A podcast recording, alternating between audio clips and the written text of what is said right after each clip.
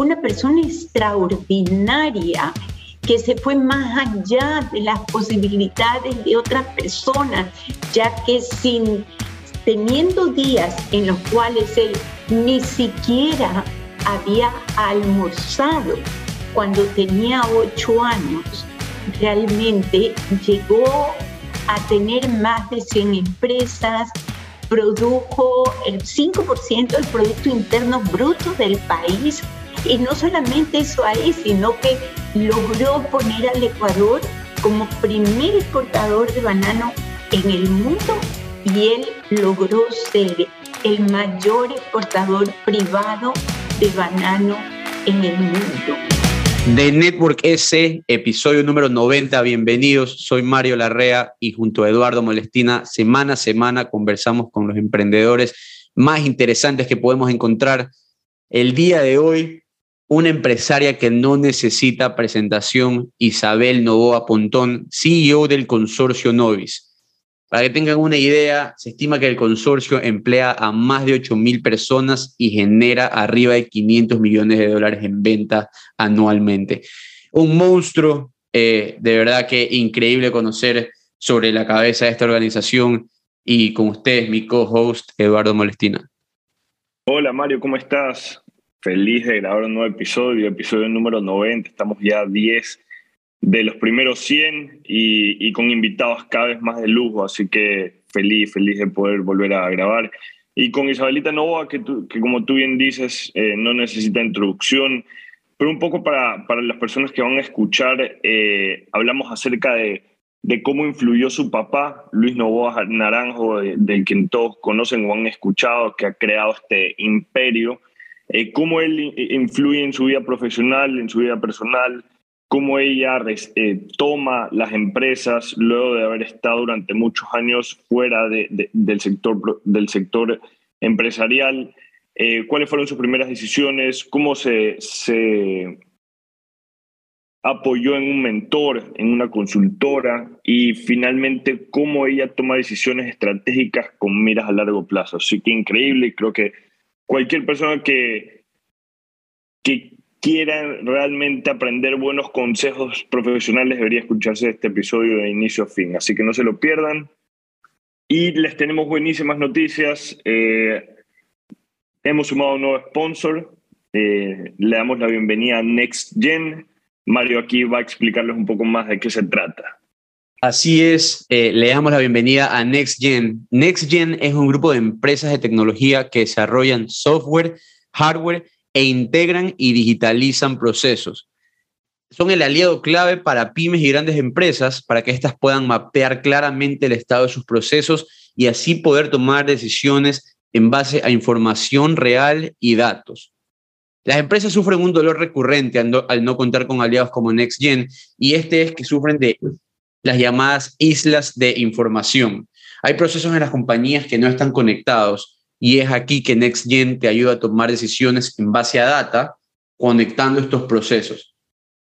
Digitaliza tus procesos, visualiza claramente la información de tu compañía, contáctate con NextGen, visítalos en nextgen.es o contáctate con su gerente general Marcelo Ramírez Lascano en LinkedIn. Vamos a poner toda la información en nuestra bio. Felices de contar con eh, un nuevo sponsor, una industria diferente, IoT, de Internet of Things, les vamos a tener más información al respecto y vamos a ir contando historias de éxitos eh, de los clientes de NextGen.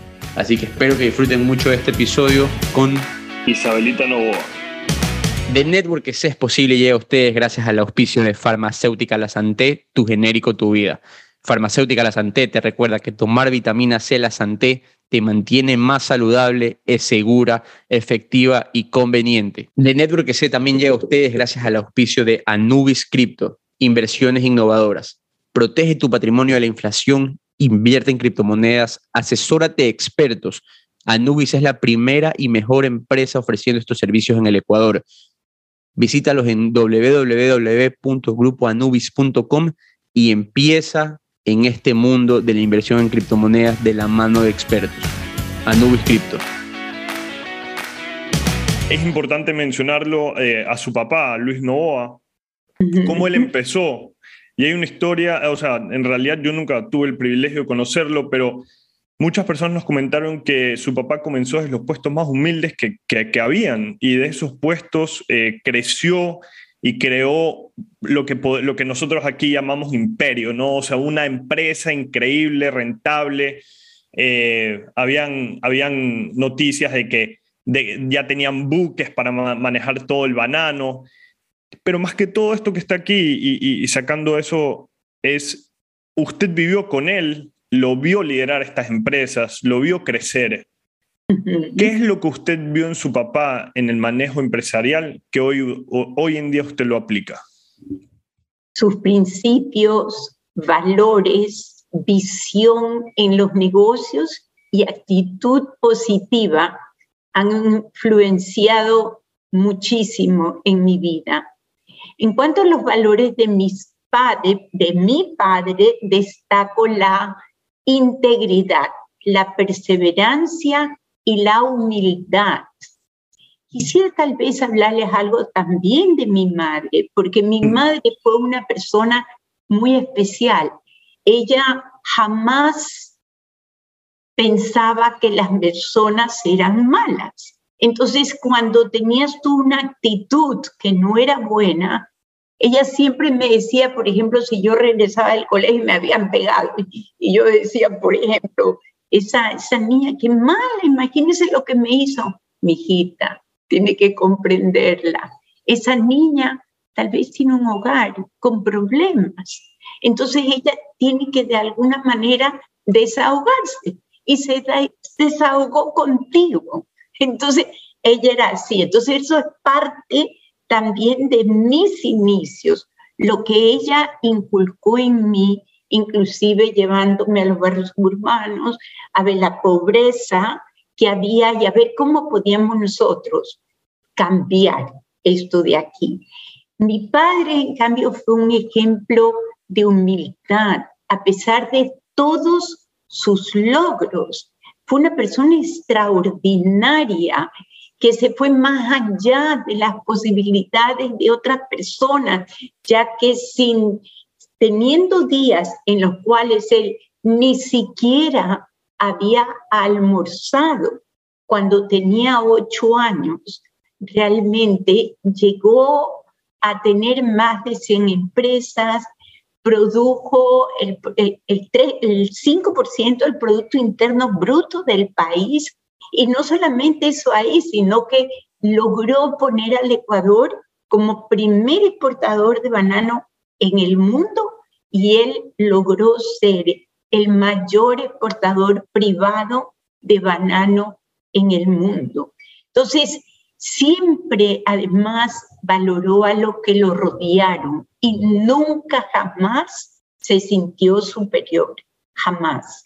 En cuanto a su visión empresarial, llegó a convertir al Ecuador en eso, lo que él quería para su país porque amaba a su país sobremanera y en todas partes, aunque le ofrecían que vaya e invierta en otros países, para poder tener bananos cerca de las Filipinas y todo y poder vender.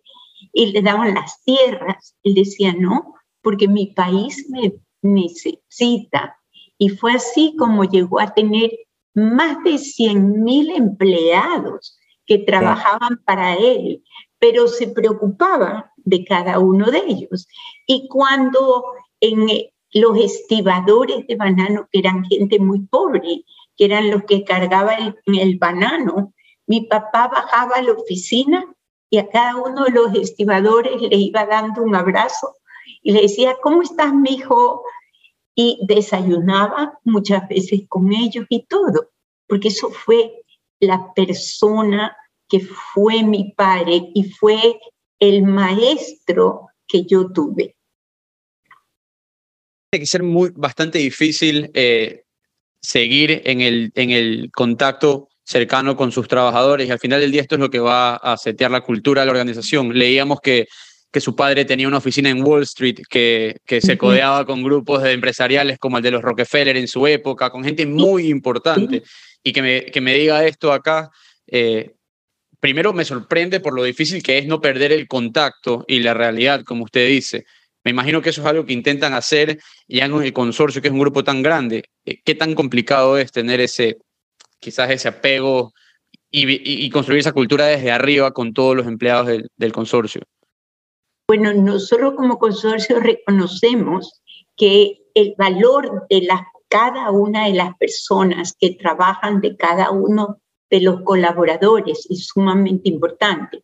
Tanto así que para nosotros, así sea el portero, sabemos que tiene un valor muy grande, pues es el que finalmente a imagen de la entrada al consorcio, ese portero. Entonces, ese portero tiene que demostrar siempre, pues, actitud positiva, tiene que estar sonriente, y eso no significa que en la vida uno no tenga problemas. El estar sonriente no significa que no tenga problemas. El estar sonriente es una actitud de vida. No importa lo que tú tengas adentro. Las demás personas tienen que verte con una cara sonriente y dispuesta a apoyarlos. ¿Ya? Buenísimo. Eh, Isabel, estábamos leyendo que usted se fue a estudiar a Suiza a los 12 años. Eh, en una época que no existía, ni, a, ver, era carta seguramente, ¿no? ¿Cómo, ¿cómo, te, ¿Cómo te afectó todo esto? Y te fuiste con tu hermana, sé, eh, ¿qué épocas? Fueron, eh, yo diría que fue una lección, que fue este, una, algo que yo sé que la mayor parte de las personas en el mundo no lo han vivido, la mayor parte, hay muchas que sí, por eso, pero la mayor parte porque es como que de pronto te sacan de tu ambiente, de donde tú ya tienes tus amigos, donde estás segura en un hogar y de pronto te sueltan en un ambiente donde tú no conoces el idioma, donde tú no conoces las costumbres, ni conoces lo que te rodea. Entonces, el primer instante yo diría que siempre es como un estremecimiento. Y recuerdo que decían que yo era la engreída de mi papá y entonces yo le rogaba a mi papá, papá, no me dejes aquí. ¿Cómo me vas a dejar aquí si yo puedo ser la mejor estudiante en el Ecuador? ¿Qué vengo yo a aprender acá? ¿Por qué? Entonces él me decía, no, mijita, porque yo quiero lo mejor para ti. Yo quiero que tú aprendas idiomas, yo quiero que tú veas otras culturas y que te des cuenta que lo que tú tienes en el Ecuador no lo vas a tener siempre, ni lo vas a tener acá en Europa. Entonces, hazte a la idea de que tienes que integrar ese nuevo mundo. Y bueno, fue difícil al comienzo por la falta de idiomas, porque me recuerdo inclusive una anécdota terrible, porque aquí en el colegio me acuerdo que copiábamos. Entonces, era terrible, a ver, lo que yo, yo no copiaba. Y yo llegué y copié. Y bueno, era el pecado más grande que se había cometido en el colegio. Entonces, aprendí muchas cosas que realmente aquí no las, no las había aprendido. Aprendí la importancia de decir muchas gracias, de decir por favor a cada cosa que hacías. Aprendí la importancia de hacerte amigos, de tener personas con quien contar. Y la importancia también maravillosa de poder aprender idiomas, porque entonces podrías, podías integrarte a otras culturas. Entonces nos íbamos de vacaciones a Italia, nos íbamos de vacaciones a Francia, nos íbamos de vacaciones, digamos, a Inglaterra y te podías desenvolver. Con Mario siempre conversamos acerca de una persona madura cuando la sacan de la zona de confort. y el hecho de que usted se haya ido a estudiar a un país tan lejano, muy buen país, pero tan lejano y una edad tan corta, seguramente le ayudó a madurar porque ya no tenía todo listo como en su casa tal vez, con digamos la cama lista, la comida lista, sino también tenía que hacer cosas usted.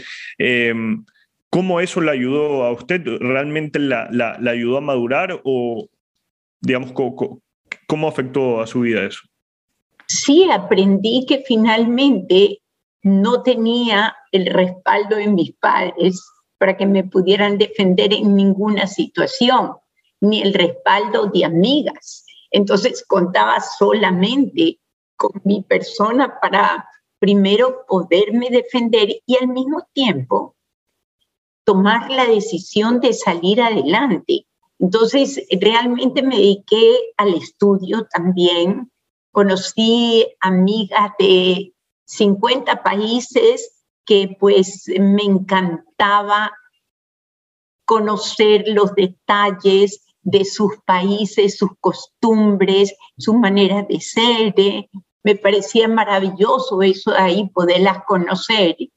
Y al mismo tiempo valoré a mi hermana tal vez más, aunque generalmente sabes que en un internado las personas se vuelven como un poco, yo diría, este, porque como no se sienten felices de no estar con sus padres y no estar en su hogar, tal vez tratan un momento dado de a veces inclusive hacer daño, a veces entonces, en el caso, por ejemplo, de mi hermana y yo, si estábamos juntas, entonces venían unas niñas y decían, uy, miren, las hermanitas ya se juntaron, ¿cómo no se van a juntar?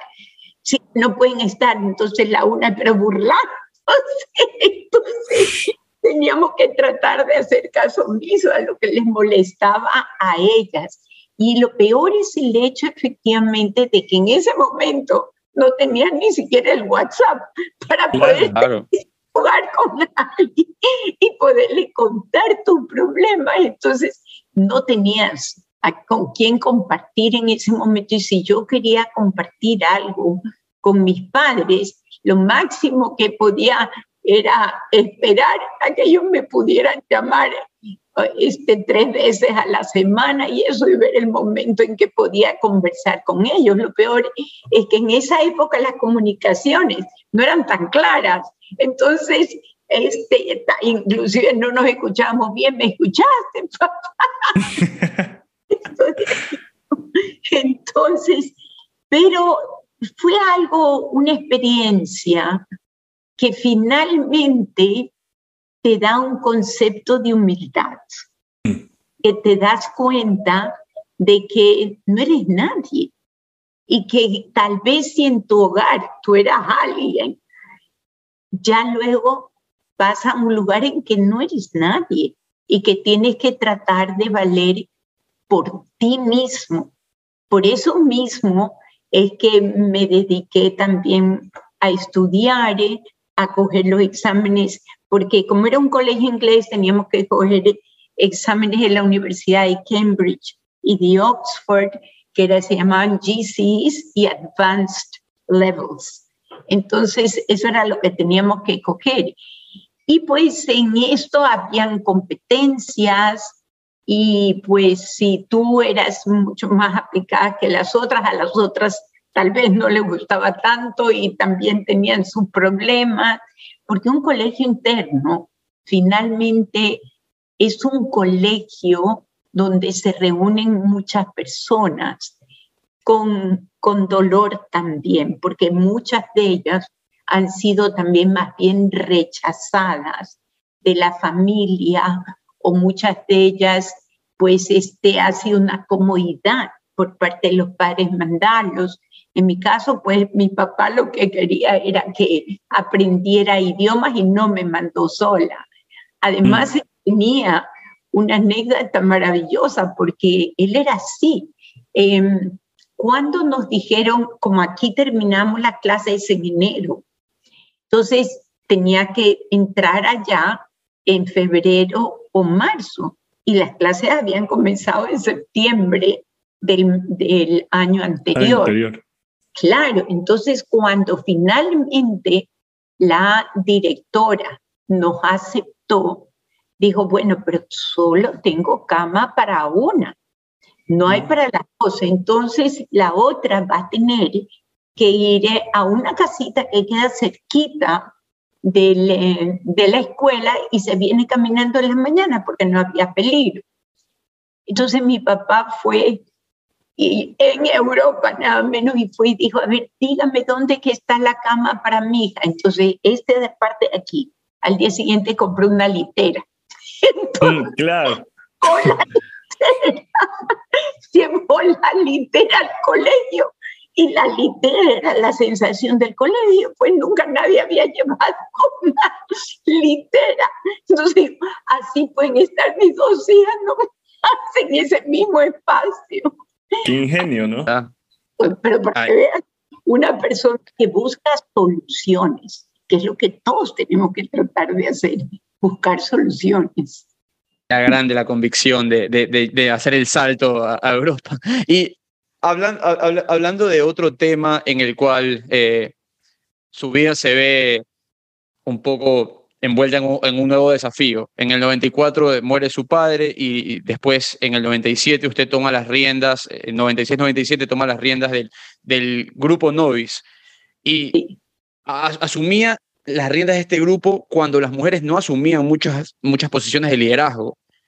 Llega a lo más alto de una organización de, de primera, ¿no? ¿Cómo, cómo fue esa, esa, ese proceso de transición para, para asumir su rol?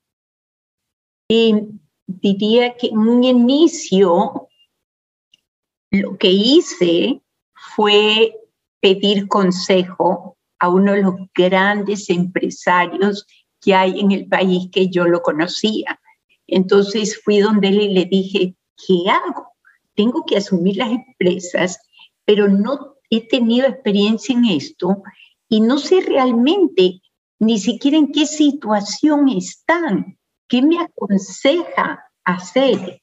Entonces me digo, mira, te voy a aconsejar que llames a una empresa consultora colombiana que era muy buena y que te hagan una evaluación de cada una de las empresas, así te pueden decir cuáles son las debilidades, las fortalezas, las oportunidades, las amenazas de la empresa y una vez que te hagan esa evaluación, tú ya vas a conocer un poco más de estas empresas.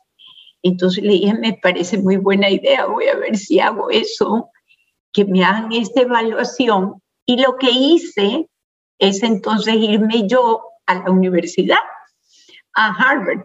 Me fui a Harvard y cogí un curso maravilloso de inmersión total que era un curso de seis meses en Harvard que se llamaba Advanced Management, o sea, alta gerencia.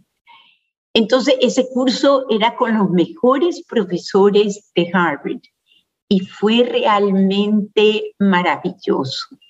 Primero porque pude conocer también ahí empresarios de todas partes del mundo habían pues chinos, japoneses, de todo tipo de europeos, americanos muchísimos, claro. Y pude conocerlos a ellos y en Harvard nos ponían a dormir alrededor de unos seis estudiantes cerca el uno del otro y estas, este, estos dormitorios pequeños daban a una salita donde los seis teníamos que hacer los deberes juntos. Entonces, para así poder este, avanzar. Y fue maravilloso finalmente porque al final nos dieron unas conferencias, em, por ejemplo, la persona que manejaba Pepsi Cola a nivel mundial. Y había una persona que había tenido muchísimo éxito manejando una empresa de fondos de inversión que se llama Vanguard y que había tenido un éxito de año a año, cada vez era fantástico. Y esta persona, enseguida, pues apenas éramos 100 estudiantes. Entonces nos dijo, a ver, yo estoy segura que lo que ustedes quieren conocer son las claves del éxito. Yo les voy a decir cuáles son las claves del éxito. Yo rapidito saqué mi cuaderno, mi pluma para apuntar toda la clave del éxito posible y él la escribió en un pizarrón. Y fueron muy interesantes, bueno, parte pues el sentido de urgencia, el equipo, la comunicación, ahí nos iba explicando cada cosa muy interesante y yo las puse en una tarjeta y se las traje para darle a cada uno de mis ejecutivos. Y les dije, así es como vamos a funcionar con las claves del éxito. Y, qué, increíble haber tenido esa experiencia. Y justamente hago, un poco de énfasis en, lo, en, lo, último que dijo, es, usted va a Harvard, estudia, pero la práctica, y usted bien lo sabe día a día, termina siendo muy diferente, con muchos problemas que se tienen que solucionar, muchos fuegos que apagar.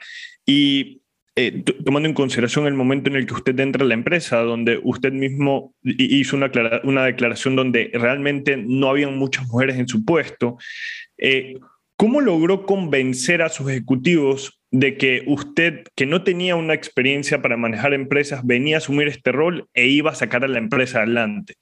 Eh, ¿Cómo lo, lo transmitió? Al inicio no fue nada fácil, claro, porque entre las empresas que yo tenía que asumir estaba el centro comercial El Mall del Sol, que recién se había inaugurado, recién. Bueno, entonces hasta el barrendero del Mall del Sol barría deprimido, porque decía, ahora sí viene una mujer, nos fuimos ahora y todos al fracaso completo. Entonces nadie creía realmente en mí, peor siendo mujer.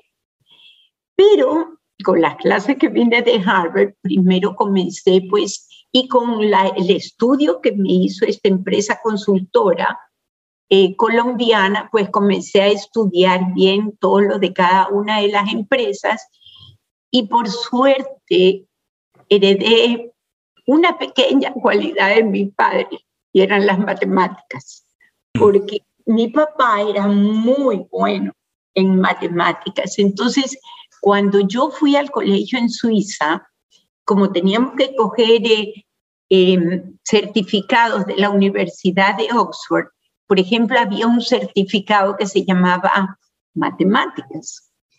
Pero ese matemáticas incluía, por supuesto, aritmética, álgebra, geometría, logaritmos, incluía todo. Entonces venían de la Universidad de Oxford para podernos tomar el examen y pues todos estábamos, éramos 60 estudiantes, estábamos, digamos, este, tomando el examen. El momento en que dieron los resultados, solo pasamos cuatro de las 60, solamente pasamos cuatro. Entonces fue allí cuando la directora le escribió a mi papá y a mi mamá diciéndole, su hija tiene una mente matemática. ¿Ya? Entonces eso me ayudó, eso me ayudó mucho porque como que tengo una mente un poco matemática, inclusive fotográfica. Entonces, cuando hay un número que me presentan que de pronto no, no está correcto, me queda en la mente. Y entonces yo después le decía, a ver, vuélvame a poner ese número. A ver, ¿por qué que ese número no puede salir así? Porque si usted me está hablando que estas otras circunstancias fueron así, que tenía estos otros números, ¿de dónde salió otro número? Mm. Y finalmente se dan cuenta que yo tenía razón. Entonces, algo me comenzaron a respetar.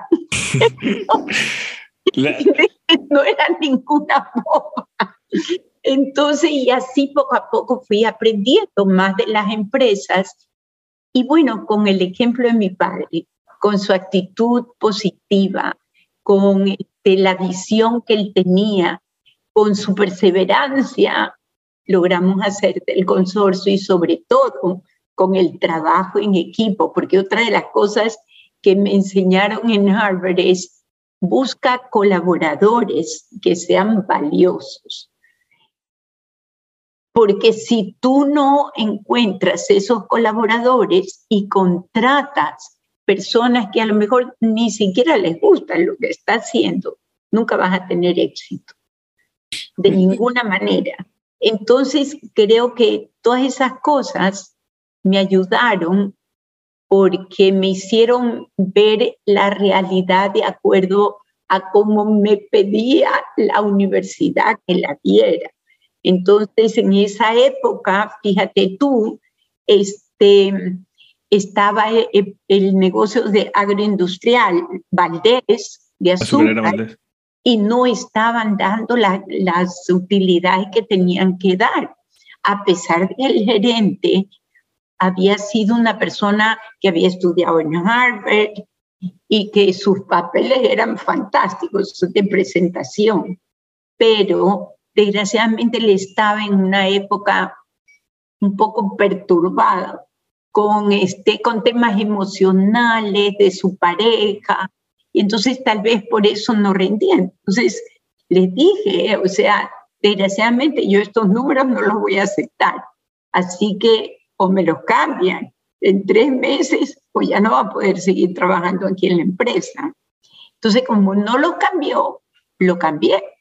Entonces, finalmente, eso hizo también que las personas que trabajaban en el consorcio consideraran que sí tomo decisiones cuando tengo que tomarlas. Y hacemos una pausa a esta conversación para escuchar de La Santé, tu genérico, tu vida. De vitamina C, yo sí sé, yo sí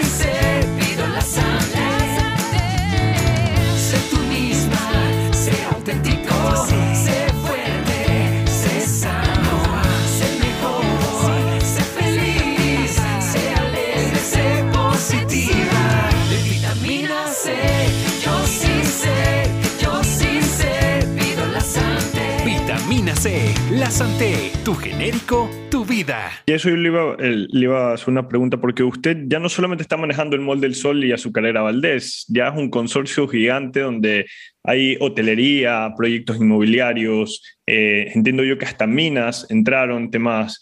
eh, ¿Cómo usted toma decisiones? Eh, hay muchas personas que toman decisiones a raíz de data, hay otras personas que toman decisiones a raíz de, de un, de, digamos, de un impulso que ellos creen que por ahí vamos, está la corazonada de que e- esa es la, la- la forma de actuar. ¿Cuál, es- ¿Cuál pesa más en su decisión, data o, o intuición?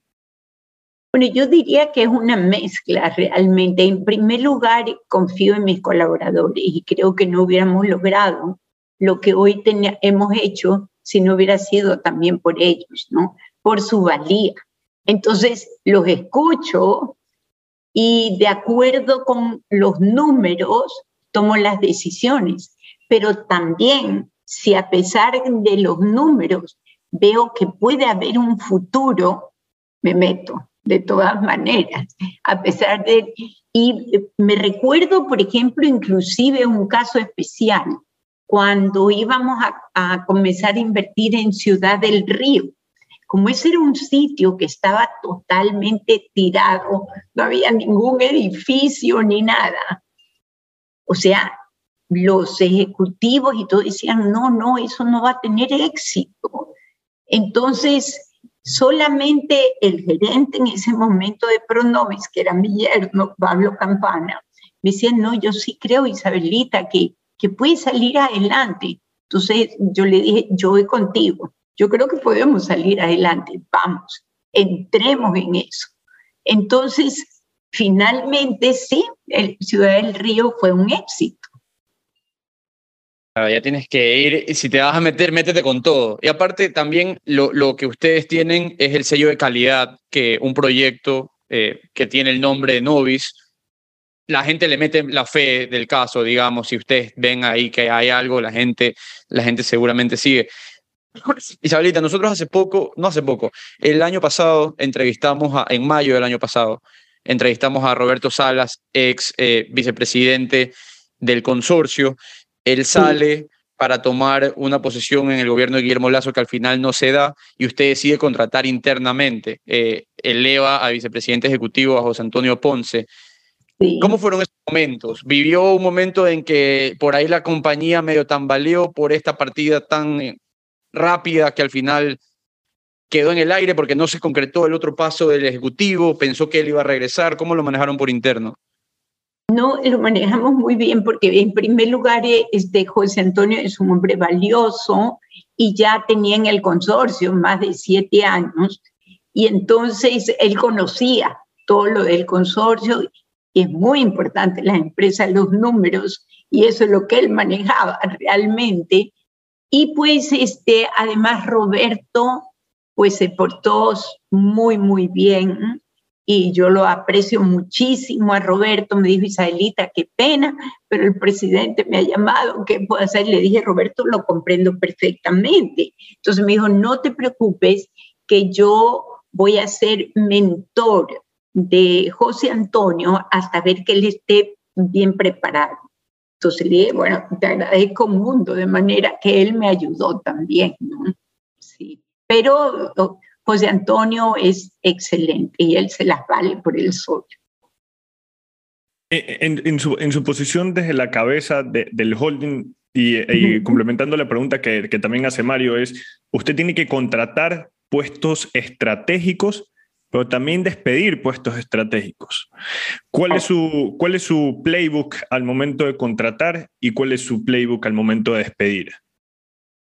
Y yo creo que sí he tenido que despedir a algunos y también he tenido que contratar a algunos, pero en mi playbook el momento de contratar es, por supuesto, busco una empresa este, asesora para que me busque el perfil que yo quiero.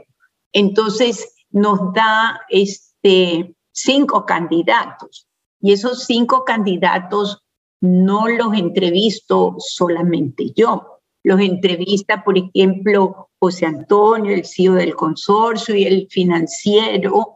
Entonces, de acuerdo con eso, ya puedo tener eh, un margen de objetividad para poder decidir. Entonces, escucho lo que ellos piensan de cada uno, cuál es el que más les gustó y por qué, y entonces tomamos la decisión. Y, y Hay, algo... eh, si no, lo que, lo, que, lo, que, lo que yo iba a complementar ahí es que eh, Sí. hay, hay, hay muchas veces que cuando vienen ejecutivos que ya están postulando para estos cargos muy mayores, eh, vienen de años de experiencia en corporaciones, otros quizás vienen de haber emprendido, haber tenido un éxito importante con sus compañías y, y ya con, esta, con este background a manejar eh, áreas grandes de un consorcio. ¿Tomas en cuenta o toman en cuenta en la organización los fracasos que ha pasado la persona? Digamos, él no viene por un background tradicional de ejecutivo, sino que emprendió, se cayó mientras emprendió y esto lo preparó para llegar a donde está en este momento. ¿O cuál es el camino tradicional para llegar a ser un ejecutivo de ese alto nivel? Yo creo que los fracasos conllevan al éxito, porque en los fracasos uno aprende. O sea, e inclusive como una experiencia eh, personal, mi papá que pues, como te digo, tiene toda mi admiración, cuando yo me casé, él no quiso que mi esposo trabajara en, el, en la, la oficina de él, a pesar de que él tenía muchas empresas sino que lo dejó a él que él buscara dónde trabajaba, cómo trabajaba y cómo me mantenía. Y entonces a los 10 años, que ya digamos mi ex esposo había trabajado primero en una industria de conservas y no le fue tan bien. Y luego entonces se movió a una industria de harina de pescado y le estaba yendo súper bien. Entonces, cuando ya habían pasado 10 años que yo me había casado, lo llamó y le dijo, como tú ya has tenido la experiencia de un fracaso y has tenido la experiencia de un éxito, ahora sí ya estás listo para venir a trabajar conmigo. Entonces comienzas a trabajar conmigo. Interesante, claro.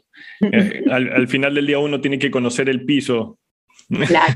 como, como, como, como las sensaciones que pasan por ahí. Eh, Isabelita, tal vez en esta no- nos podrá corregir si es que tenemos mala información, pero estamos viendo que el consorcio tiene directorios a muchas personas de su familia. Entiendo yo que parte de sus hijas son miembros del directorio. Eh, en una empresa que es tan grande y, y en, ¿cómo usted logra navegar en el, las decisiones de la empresa cuando también tiene su propia familia en el directorio? O sea, ¿cómo, cómo son las jerarquías en, en, en, tomas de decisiones o cómo funciona? Bueno, en primer lugar, los directorios son realmente este, informativos mucho y las decisiones que se deben de tomar las tomamos efectivamente entre todos, porque cada uno expresa qué piensa al respecto de esa decisión.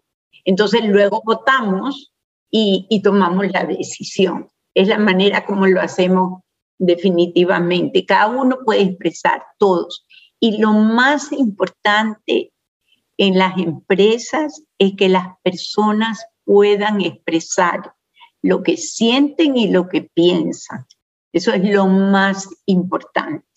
Y en este caso, en los directorios, eso es lo que hace. Y pues eh, mis hijos expresan lo que ellos piensan, lo que sienten, lo que creen y tomamos la decisión final.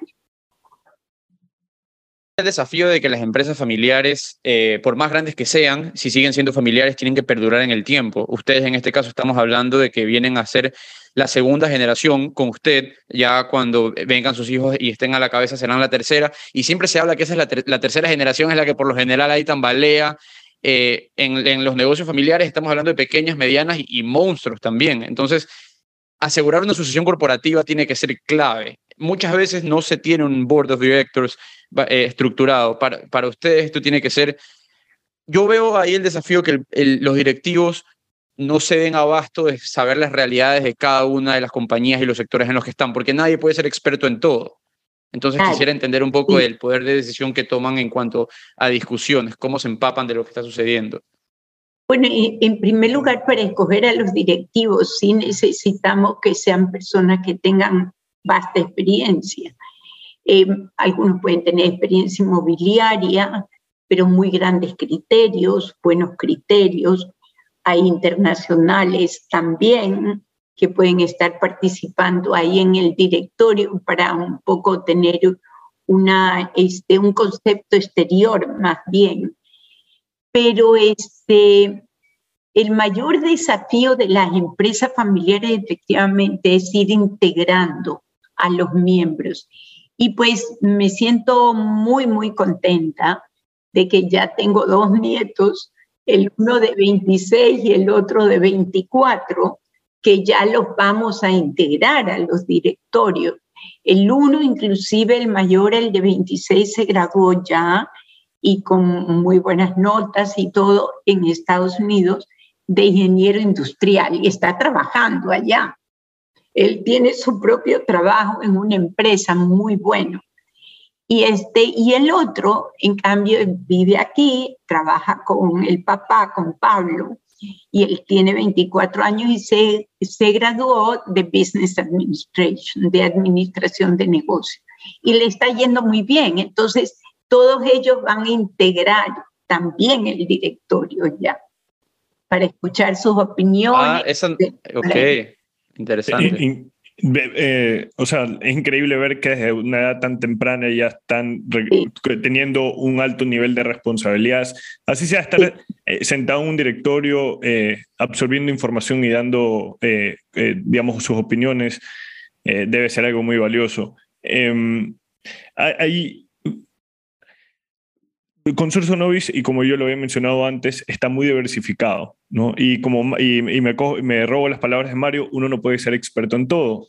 Pero Consorcio Novis no ha entrado todo de una, sino ha entrado progresivamente a una industria, a otra industria, por más diferentes que sean. Sí. ¿Cómo usted toma la decisión al final del día de incursionar, de emprender en una nueva industria? Eh, empezó con un mall, una, una empresa de, de, la agroindustria, pero luego se fue a, a, al, al, a la hotelería y turismo, luego se fue al, al sector inmobiliario. Son polos totalmente opuestos. ¿Cómo, ¿Cómo se empapa antes de tomar esa decisión? Yo creo que todo viene a su momento y cuando tiene que venir.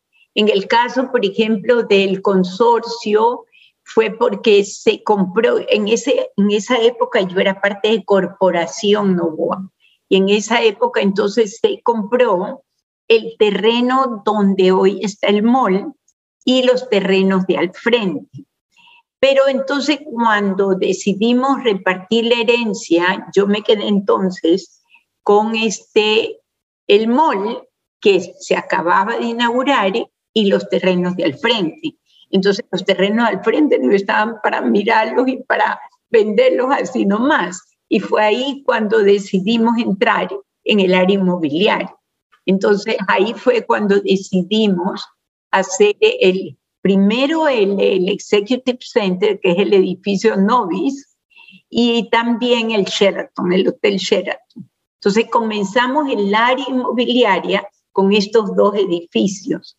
Y luego desarrollamos todo lo que está aquí, que es el equilibrio en el Professional Center, el Omni Hospital, el Hotel Howard Johnson, todo eso lo, lo nosotros mismos lo desarrollamos, el Hotel Sonesta, eh, el edificio, el LIT, el Trade Building, todo esto por aquí, en los terrenos que teníamos, ¿ya?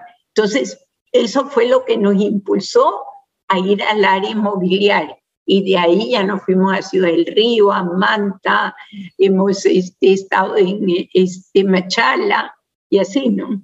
No, Caribao ahorita. En playas, claro. Eh, eh, eso, es un eso es un proyecto que, que como usted mencionaba, eh, es una apuesta en grande, porque está apostando al final del día en playas, en un megaproyecto, en un lugar donde y aquí puede ser que mi ignorancia me gane, pero no, era, no se ve tan atractivo al menos. Eh, pero el momento en el que ponen la, la marca eh, es un signo de inversión, es un signo de, apuesta por el crecimiento futuro de, de ese sector. Sí, y, la verdad es que sí, sí pienso que tiene buen futuro, porque además hay muchos este, inversionistas que quieren realmente invertir allí. Hay, un tema que justamente lo conversábamos con Guillermo Jubín eh, de Etinar, que es una, inmobiliaria y constructora. Eh, se mueve bastante el tema de la construcción en el país para ser un país en crisis. ¿A qué industria eh, le apostaría en el 2022 Isabel Novoa que piensa que va a ser la diferencia de las cuales ustedes están involucrados?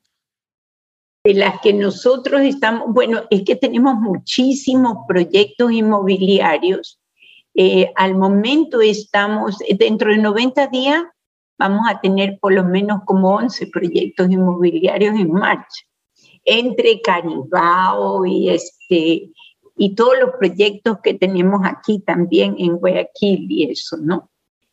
Entonces, eh, le apostamos mucho al tema inmobiliario, también estamos haciendo ampliaciones en el eh, Molde del Sol porque Em, Dios mediante, parece que va a venir HM. Entonces, este, sí, entonces lo vamos a adecuar un espacio para ellos también.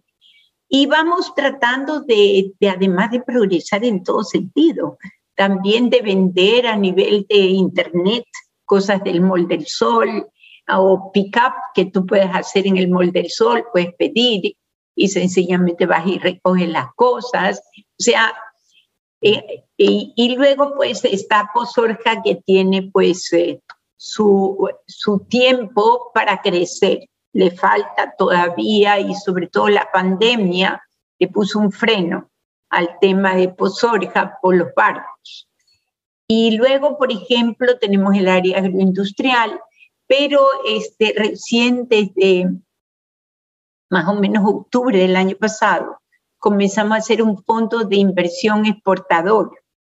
De manera que estamos exportando. Fondo de inversión significa que van a haber muchos inversionistas y los hay que han puesto ahí dinero. Y entonces este, vamos a exportar, eh, por ejemplo, eh, orito, este, pitahaya, vamos, arándanos, ¿ya? Entonces estamos viendo qué más es que nos piden para poder exportar también bastante. Y pues tenemos también multinacionales, también le hemos apostado a la minería, somos también accionistas, aunque minoritarios, por supuesto, en minería, y creemos en la minería responsable. Eh, creo que lo, lo, más importante es lo que la transformación que puede hacer una empresa minera a la comunidad. Y a eso es que le apostamos. Eh, de sobre todo cuando estamos hablando de una minera eh, que no es que es una que, que está registrada, porque el problema son las minerías que no están registradas, porque esas sí están haciendo daño. Entonces, lo más importante es que la gente se dé cuenta de la diferencia entre una y la otra. La una es una minería responsable que sabe que tiene que aportar un cambio a la comunidad y que tiene que regirse por los temas ambientales. En cambio, la otra, como es una minería que no está registrada, no busca ni siquiera, digamos, todos los certificados ambientales que debería de tener. Mm. Claro. Ah, hay una pregunta que, que, recibimos en redes y que le queríamos hacer. Eh, claro. ¿Qué es esa fuerza que la despierta todos los días a seguir buscando más? Más expansión, nuevos proyectos, cuando ya en temas de bienestar se puede decir que lo tiene todo. La fe. Mi mayor fuerza, yo diría que es la fe. Y hoy en día, una de las cosas que me mueve mucho el piso es la educación. O sea, saber que puedo hacer un cambio y dar igualdad de oportunidades a las escuelas públicas del país, porque creo que eso es lo mínimo que debemos de hacer los empresarios. Cambiar la educación del país. Eh, la educación es el más grande transformador que puede tener un país y hoy en el periódico casualmente salió un refrán de Sócrates que decía que la educación es la mayor cualidad que uno puede tener y el mayor defecto es la ignorancia. De, de eso,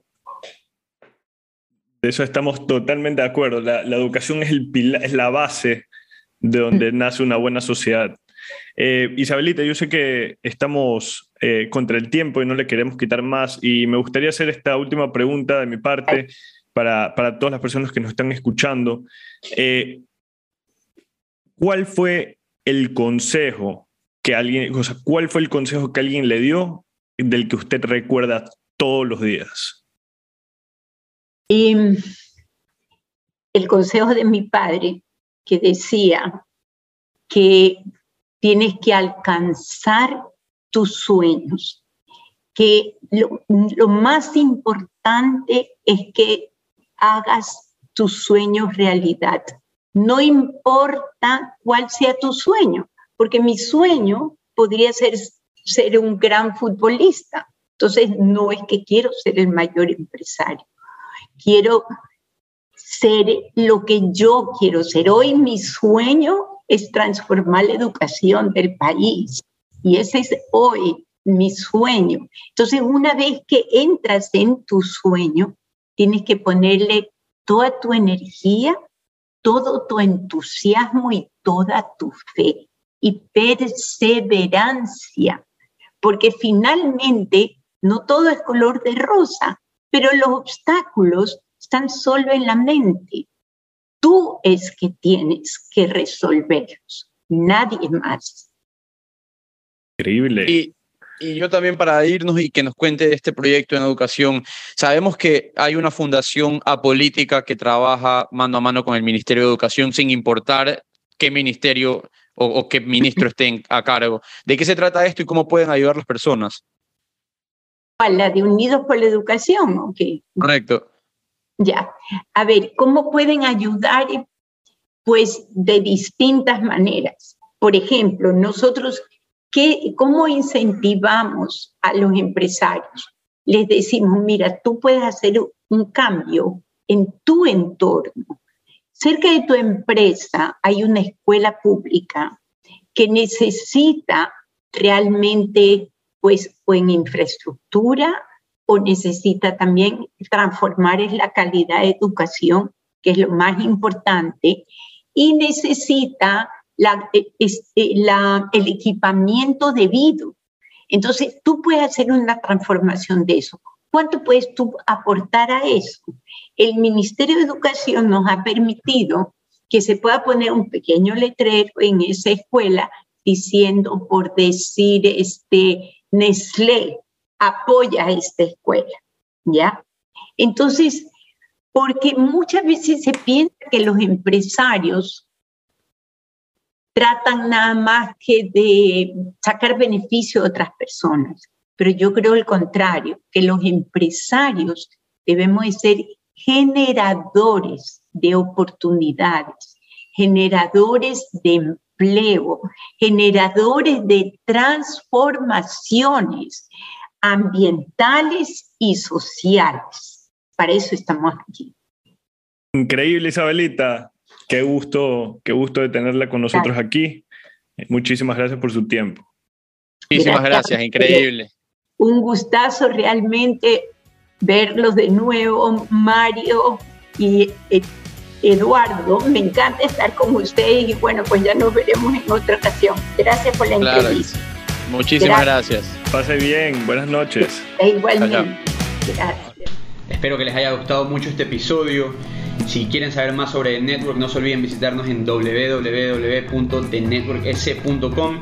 También estamos en Instagram como arroba de NetworkS y en Twitter como The Network Este episodio es editado por Luis Fernando Silva. Que lo disfruten.